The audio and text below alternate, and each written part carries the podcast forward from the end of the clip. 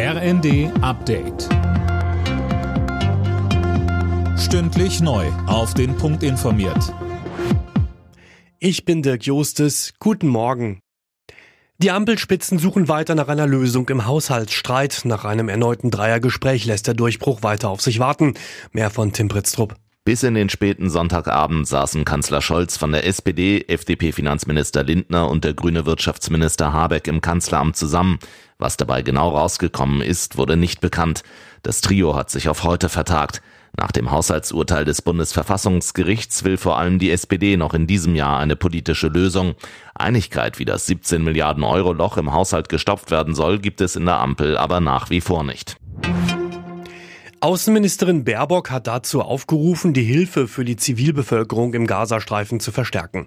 Die internationale Gemeinschaft müsse alles dafür tun, dass endlich wieder mehr Versorgung nach Gaza reinkommt, so Baerbock beim Besuch eines Lagers des UN-Welternährungsprogramms in Dubai. Weiter sagte sie dem Ersten. Wir sehen auf dramatische Art und Weise nicht nur das Leid, sondern der Hunger nährt auch weiteren Terrorismus. Deswegen ist es im zentralen Sicherheitsinteresse von Israel, dass die Menschen mit Lebensmitteln, mit Wasser, mit Medikamenten versorgt werden können. Verhängt die EU Sanktionen gegen gewaltbereite israelische Siedler? Darum geht's heute bei einem Außenministertreffen in Brüssel. Einreisebeschränkungen sind im Gespräch.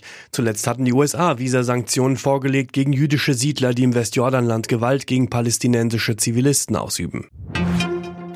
Bundestagspräsidentin Baas warnt vor einem Demokratieproblem nach den Landtagswahlen im Osten im kommenden Jahr.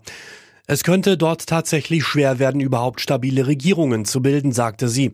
In Sachsen, Thüringen und Brandenburg liegt die AfD in Umfragen klar vorne. In der Fußball-Bundesliga hat es folgende Ergebnisse gegeben. Stuttgart gegen Leverkusen 1 zu 1 und Köln gegen Mainz 0 zu 0. Alle Nachrichten auf rnd.de